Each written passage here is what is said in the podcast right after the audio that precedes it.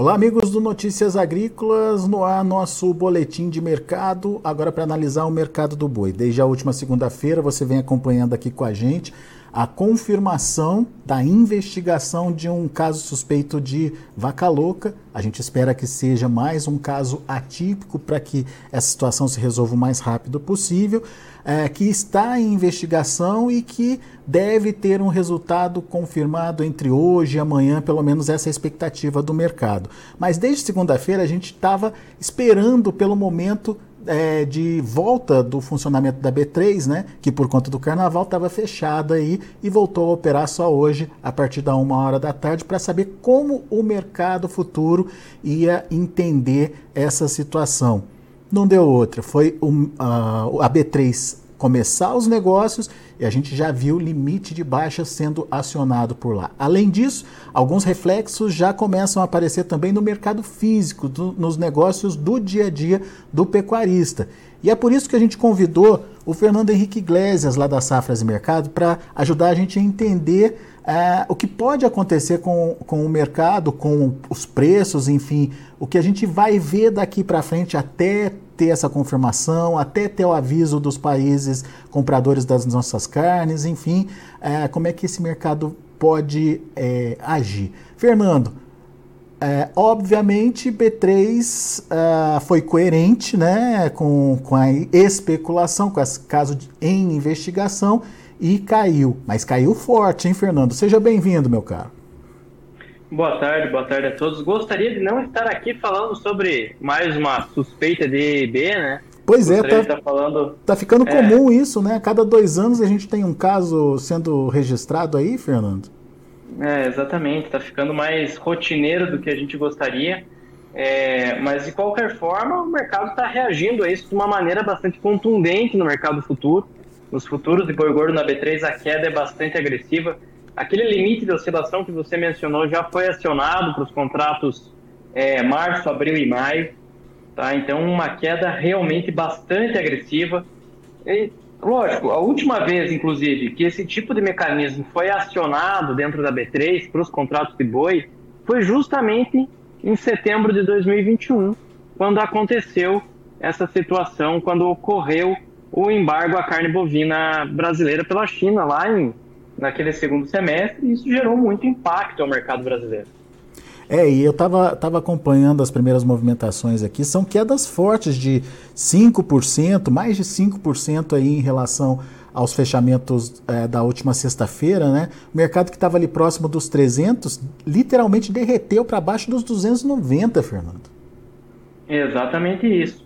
No mercado físico, a situação é um pouco diferente ainda mas nós já temos alguns sintomas preocupantes dentro do mercado.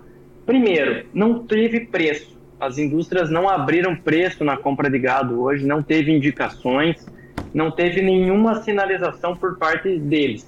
Então, isso já é um sintoma preocupante. O segundo aspecto que nos preocupa, que nos gera é, preocupação, é que algumas indústrias já sinalizam para suspensão de abates para aguardar essa chegada do resultado do laudo técnico. Então, está complicado. É um cenário já difícil dentro do nosso mercado.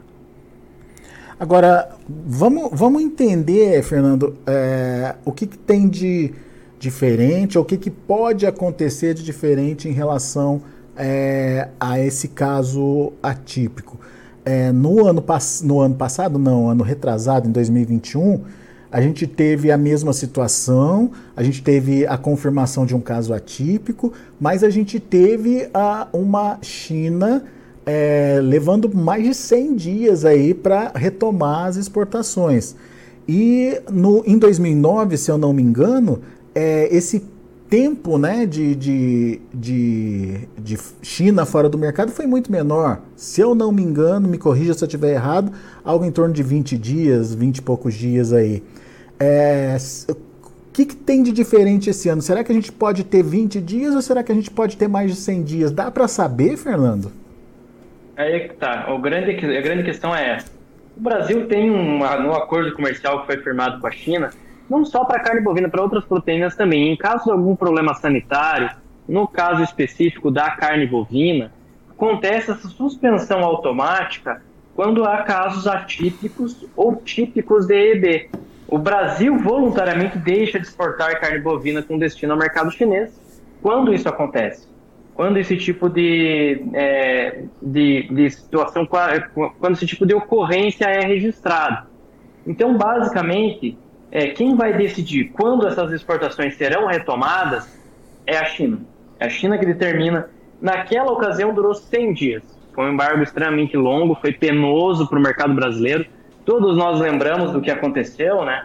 Foram aí um, período em que a indústria teve que ajustar a capacidade de abate, teve que aumentar a ociosidade média para conseguir se ajustar a esse ambiente em que a China não estaria mais presente no mercado e não esteve comprando carne do Brasil por 100 dias e gerou um grande impacto dentro do mercado brasileiro. Em 2023, é, temos algumas questões diferentes. A primeira delas é que a China vai ter que concentrar compras aqui no mercado brasileiro este ano em função da situação dos nossos concorrentes.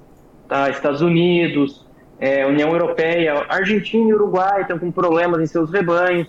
Então, tudo isso nos leva a crer que por essa necessidade de compra, mais do que é, questões políticas e, e, assim por diante, é, essa necessidade de compra pode levar esse embargo a ser menor na comparação do que aconteceu lá em 2021. Então pode ser um período menos traumático para o setor aqui no Brasil em relação ao que aconteceu no segundo quadrimestre de 2021.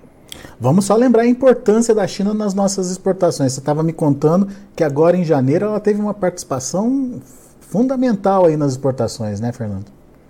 É, já de um longo período, né? Ano passado, das vendas que o Brasil fez para a China o ano inteiro, representaram aí 54% das vendas brasileiras e em janeiro foi 57% de tudo que o Brasil vendeu de carne bovina foi destinado ao mercado chinês.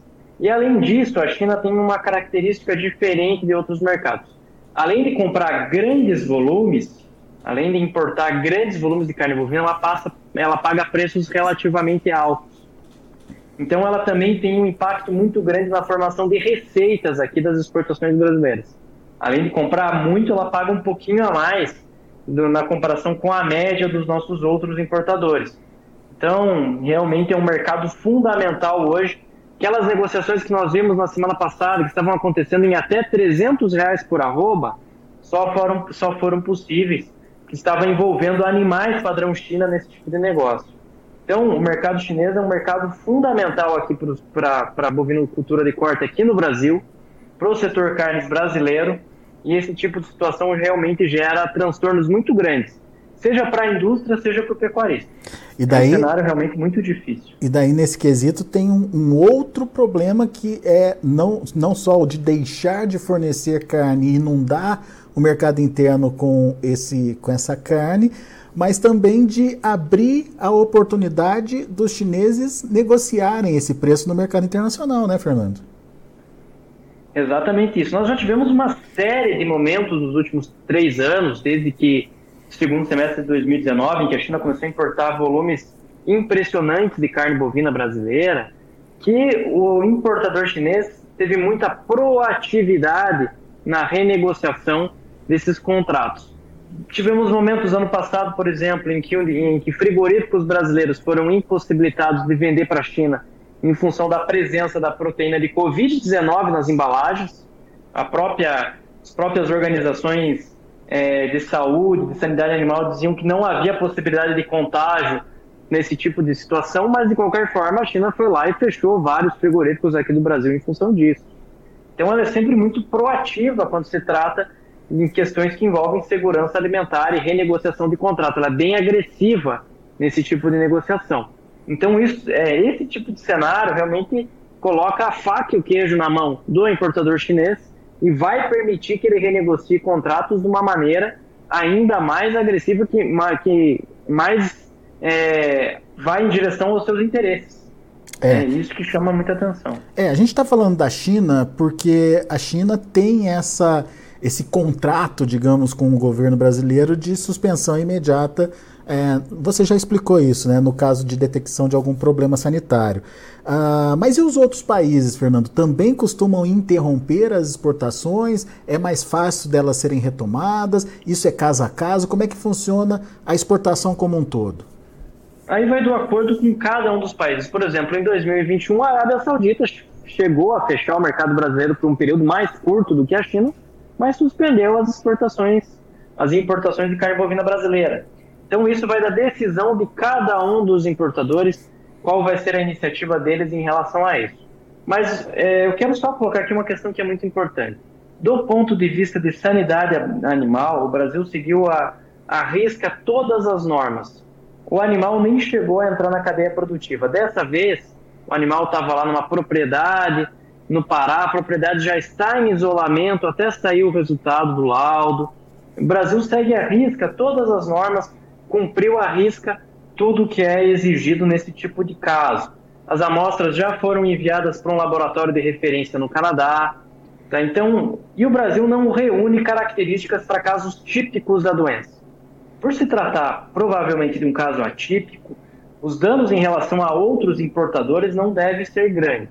Não devemos ter, assim, é, consequências mais desastrosas ainda, mas de qualquer forma ficar atento com relação essa postura chinesa e conforme sair esse laudo, né, qual vai ser a posição e quais consequências que isso vai gerar no mercado. A princípio, vai ter uma suspensão das exportações, seja um caso típico, seja um caso atípico. Mas provavelmente é atípico, né? pela característica do Brasil. É, e, e é, caso não seja confirmado, que eu acho pouco provável, mas enfim, tem essa possibilidade ainda, né, Fernando? Segue a vida normalmente. É, exatamente. É, tem uma pequena possibilidade de realmente ser raiva ser um caso de raiva, o que eliminaria qualquer problema. Aí não teria problema algum para o mercado brasileiro, tocaria o barco. Normalmente seria só um dia de instabilidade, um dia de incerteza dentro do mercado, mas é, pelas características do animal, por ser um animal de idade avançada, por gerar, está é, tá mais próximo da EED do que da raiva realmente. Muito bem. Então, ficar atento para esse laudo, esse, esse ponto vai ser decisivo daqui para frente. Muito bem, então vamos lá, vamos retomar então a questão uh, do que pode acontecer com o mercado uh, físico, né? O mercado futuro já reagiu normal, a gente é, sabia que isso podia acontecer. No mercado físico, você me disse que não teve indicação de preços hoje por parte dos frigoríficos e as, as indústrias já estão sinalizando aí suspender abates. Uh, isso é ruim nesse momento ou a situação do pecuarista, digamos, é mais confortável do que aquela que existia em setembro de 2021? Pergunto isso porque, Fernando, naquele momento a maior parte dos nossos animais eram animais de confinamento, enfim, era aquele animal que tinha prazo de validade. E a gente chegou até a ouvir o termo desconfinamento naquele momento lá em, em 2021, né? Nesse momento, a maior parte do gado vem de pasto, apesar de termos confinamento também. É, isso alivia essa pressão aí é, na, na falta de demanda, Fernando? Ah, sem dúvidas, né? O, por se tratar, é, pensando que porque as pastagens têm uma enorme qualidade nesse momento na região centro-norte, é, choveu, está chovendo muito nessa região do país, né, nesse início de ano. Então isso oferece uma perspectiva muito positiva, muito saudável realmente, pelo menos em termos de capacidade de retenção para o pecuarista. Tá lógico, é um cenário preocupante, é um cenário difícil em função do que, tá, do que vem pela frente, né? A indústria realmente deve reduzir a demanda por boi gordo em função de tudo que está acontecendo. Naquela ocasião em que o embargo aconteceu, teve uma queda de 30% do volume de animais abatidos a nível de Brasil. E lá em setembro de 2021, né? Exatamente. Então a indústria também tem essa memória muito recente do que aconteceu, né? E pode ter esse tipo de, de decisão novamente, reduzir abates, aumentar a capacidade ociosa e vai começar a mudar a cara desse mercado. É um mercado que estava firme, que estava colhendo bons resultados até a semana passada, exportação indo bem, agora já convive com um cenário de incerteza. Pois é. Só que daí tem um agravante aí nessa questão, a chegada das fêmeas, né? A partir de agora de março tem essa enxurrada aí de, de fêmeas, ou pelo menos a expectativa é essa, né, Fernando? É, até que ponto isso pode ser é, mais complicado ainda para o mercado? Bom, esse é um ano que tem algumas particularidades quando nós comparamos com 2021 principalmente. É um ano de maior capacidade produtiva dentro do mercado brasileiro. É um ano em que há uma maior oferta de animais de reposição, tanto que a, que a reposição já caiu entre 25% a 30% em 2023, quando nós comparamos com o mesmo período de 2022. Tá? Então, a tendência era para um maior descarte de fêmeas, um maior descarte de matrizes. Agora, diante desse cenário imprevisível, o pecuarista aí pode repensar suas decisões, rever suas estratégias e realmente tentar se adequar a essa nova realidade de mercado. Tá? Mas, de qualquer forma, era um mercado que já, tava, que já tinha indícios de uma oferta maior, já ia conviver com uma mudança de quadro de disponibilidade interna esse ano, e agora, é, sem o principal exportador, sem o principal importador de carne bovina brasileira, a situação pode ficar ainda mais complicada, ainda mais difícil. É, e daí a gente se pergunta o que, que tem a ver o mercado de fêmeas com o mercado de animais para a China. Ah, o fato é que aqueles animais que iriam para a China acabam indo para o mercado interno e concorrendo diretamente com o espaço dessas fêmeas, né? É, só para colocar um adendo. Isso em caso de embargo prolongado. É isso, tá? claro. Embargo, uhum. O embargo começar a durar mais de 30 dias. Por enquanto, o que, que a indústria frigorífica vai tentar fazer, num, num período mais curto de embargo, é tentar empurrar essa escala para mais adiante, por um momento de quando a China vai retomar essas compras de carne bovina brasileira. Essa estratégia aconteceu lá em 2021. O que realmente pegou todo mundo de surpresa foi esse período tão prolongado de embargo essa duração do embargo. Isso realmente surpreendeu, isso realmente chamou atenção. Aí realmente essa oferta que estava estocada dentro da indústria, por exemplo, é, que foi autorizado inclusive o estoque em containers frigoríficos, em câmaras frias naquela época, teve que ser ofertado parte dela aqui no mercado interno, que ajudou a derreter os preços realmente aqui dentro do mercado. Fernando, o que se faz numa situação dessa? Qual a orientação de vocês aí das safras para o produtor que está passando por isso nesse momento? Tem o que fazer enquanto, ou só rezar? Por enquanto é aguardar. Aguardar esse laudo técnico que vai sair, esperar o que vai acontecer. Tá? É um momento difícil, um momento atípico, mas agora é realmente esperar por fatos novos, esperar o que vem é, de confirmação ou não sobre o caso. Lógico, se for atípico, é um pouco mais tranquilo para o Brasil resolver, vai ter problemas, mas de qualquer forma é um, é um cenário mais é, de maior tranquilidade. Agora, se for um caso típico, aí o problema é muito maior, teremos consequências gravíssimas com relação a isso, mas para nossa sorte o Brasil não reúne as características necessárias, necessárias para casos típicos de EB. Então, paciência agora, ter tranquilidade na tomada de decisão para realmente é, não, não, não, não se levar por esse momento de tensão dentro do mercado. A expectativa é que esse resultado saia ainda hoje ou no máximo amanhã, né? Exatamente. Isso foi uma declaração do próprio ministro da Agricultura, Carlos Fávaro. Ele falou isso na segunda-feira, segunda ou terça-feira, né? Que entre hoje e amanhã o resultado desse laudo estaria disponível. Então o Brasil realmente trabalhou com muita precisão com muita velocidade para conseguir aí minimizar os prejuízos. Mesmo assim, a gente vê o que aconteceu na B3 hoje, né? Então, é. o mercado realmente é muito ágil nessa precificação de notícias ruins. Então, tem, agora tem que ter cautela na hora de, da tomada de decisão. Boa. Tá certo, Fernando. Quer fazer alguma consideração? Quer colocar alguma coisa que a gente não falou? Enfim, alertar sobre algum fator? Enfim, fique à vontade. Bom, apenas que esse tipo de turbulência está se tornando mais rotineira aqui dentro do setor carnes brasileiro. Primeiro, temos a influenza aviária que também está batendo a nossa porta. Casos atípicos de EB acontecem, acontecem rotineiramente. Então tem que ficar realmente atento a informações, ter acesso a informações de qualidade para que realmente você esteja a par aí do que está acontecendo dentro do mercado e dos impactos que vai ter no dia a dia do teu negócio. Hoje o mercado é globalizado, essas notícias correm o mundo com muita velocidade, então você precisa realmente ter uma fonte de informação confiável para que você possa tomar as decisões da maneira mais assertiva possível. É, isso é muito importante.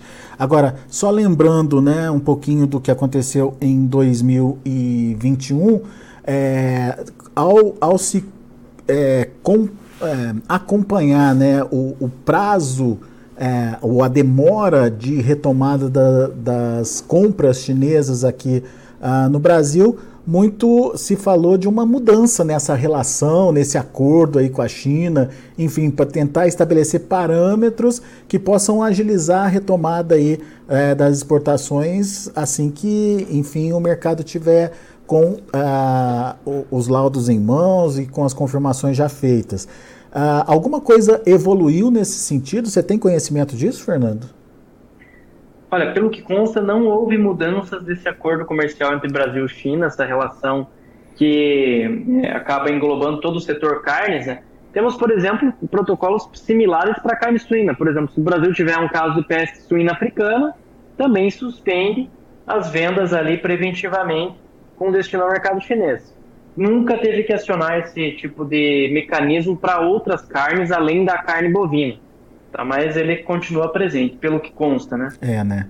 É que a discussão venha de novo, então, à tona, para que realmente a gente não fique refém ah, do, do, do, dos compradores, né? No final das contas, eles que determinam quando volta, se tiver tudo bem por aqui, se tiver tudo sob controle, se tu, como você bem colocou, se todos os processos foram cumpridos rigorosamente é, pelo governo brasileiro, por que ficar adiando a retomada das exportações? Né? Isso a gente precisa discutir. Enfim, mas a gente nem sabe como é que vai ser essa retomada ainda, né, Fernando? A gente tem dois anos diferentes aí. 2019 foi de um jeito, 2021 foi de outro. Vamos ver como é que vai ser agora em 2023.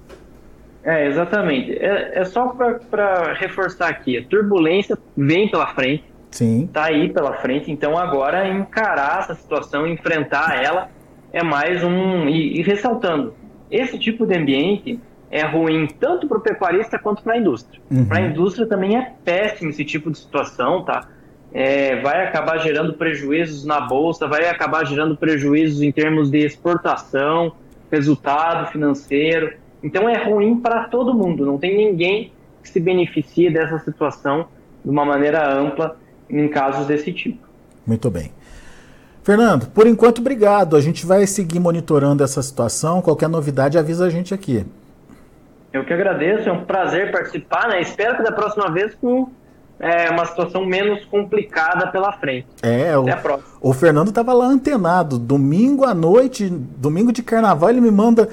Ó, carnaval que a gente achou que ia ser tranquilo, tá aí com uma suspeita de de, de, de, vaca louca aí, né, Fernando? Daí, a partir desse momento, a gente começou a entender, começou a, a verificar o que estava acontecendo com o mercado e, de fato, na segunda-feira, o mapa confirmou que existia, sim, esse caso em investigação. Então, obrigado por ser parceiro aí, tá sempre trazendo as notícias aí pra gente em primeira mão, viu? Contem com a minha presença sempre. Até a próxima. Valeu, abraço. Tá aí Fernando Henrique Iglesias, Safras e Mercado, aqui com a gente no Notícias Agrícolas. Bom, vamos ver como estão os preços lá na B3 então. Vamos dar uma olhadinha como é que o mercado está atuando nesse momento. Olha só, mercado derretendo literalmente. A fevereiro, que já está saindo do radar, 291,25, perdendo 3,46%, não tem muito o que mexer com fevereiro. Mas março, R$ 289,05, perdeu aí, tava, vocês se lembram, na sexta-feira estava acima dos 300, ou próximo dos 300 aí, é, queda de 5,5%, 5,57% de queda. Abril, 286,35%, é, queda de 5,34%, e o maio também derretendo, ah, já perdeu o patamar, ah, na verdade não, está ali na casa dos 280, mas deve perder esse patamar de maneira rápida também, R$ 280,50, uma queda de 5,14%. O indicador CPEA, esse dado é da última sexta-feira, foi quando uh, o CPEA divulgou o último indicador, 294,60, portanto, antes ainda uh, dessa questão da vaca louca, 2,76% de queda. Vamos ver como o indicador eh, vem no dia de hoje, muito provavelmente é, repercutindo essa frieza do mercado físico, é, frieza no sentido de falta de negócios, falta de preços, enfim, falta de indicação aí por parte dos frigoríficos que vem sendo é, apresentada aí nessa volta do carnaval. Vamos acompanhar. Agradeço muito a sua atenção, a sua audiência. Daqui a pouquinho a gente volta com outras informações e mais destaques. Continue com a gente.